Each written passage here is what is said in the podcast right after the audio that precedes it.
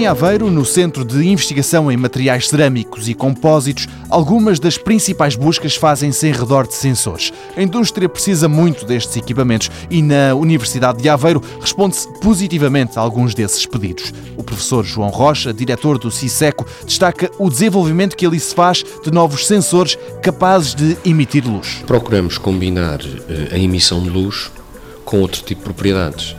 Por exemplo, é interessante ter materiais que possam absorver seletivamente moléculas de determinado tipo. Vamos supor moléculas de monóxido de carbono, por exemplo, que é um gás tóxico, e que eh, essas moléculas, ao serem absorvidas, modifiquem as propriedades de emissão de luz do material. Se isso acontecer, então eu tenho um sensor, um sensor óptico de monóxido de carbono. E, portanto, nós desenvolvemos, por exemplo, não desenvolvemos um sensor de monóxido de carbono, mas desenvolvemos um sensor de álcool, em que precisamente as propriedades de emissão eram modificadas. Mas este não é o único sensor a nascer no CISECO. Para além deste sensor de álcool, desenvolvemos um sensor que eu considero muito interessante, que é um sensor de acidez, um sensor de pH.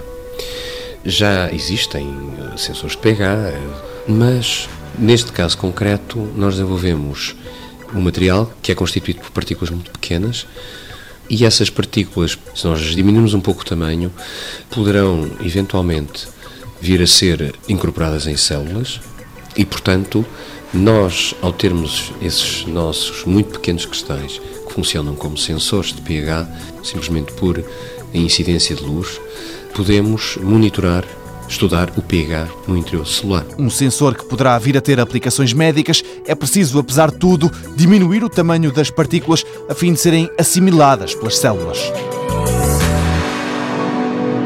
Mundo Novo, um programa do Concurso Nacional de Inovação BSTSF.